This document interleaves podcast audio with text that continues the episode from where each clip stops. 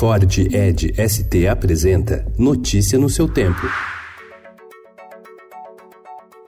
Olá, sejam todos muito bem-vindos. Hoje é sábado, dia 5 de outubro de 2019. Eu sou o Cadu Cortez e esses são os principais destaques do jornal Estado de São Paulo.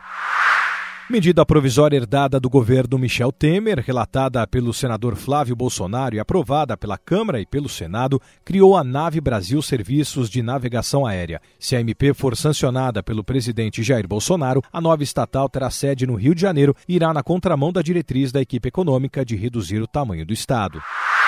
O Ministério da Educação estuda formas de punir alunos com desempenho muito abaixo da média no Exame Nacional de Desempenho dos Estudantes. Ideia é incluir uma regra que permita a divulgação da faixa de nota. Isso poderia ser um diferencial na procura de um emprego e um estímulo aos concorrentes.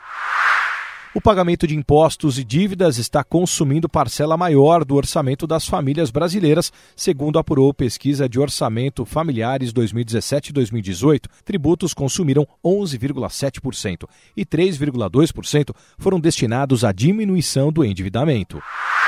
Tetraplégico francês conseguiu caminhar alguns passos com o auxílio de um exoesqueleto controlado pelo cérebro.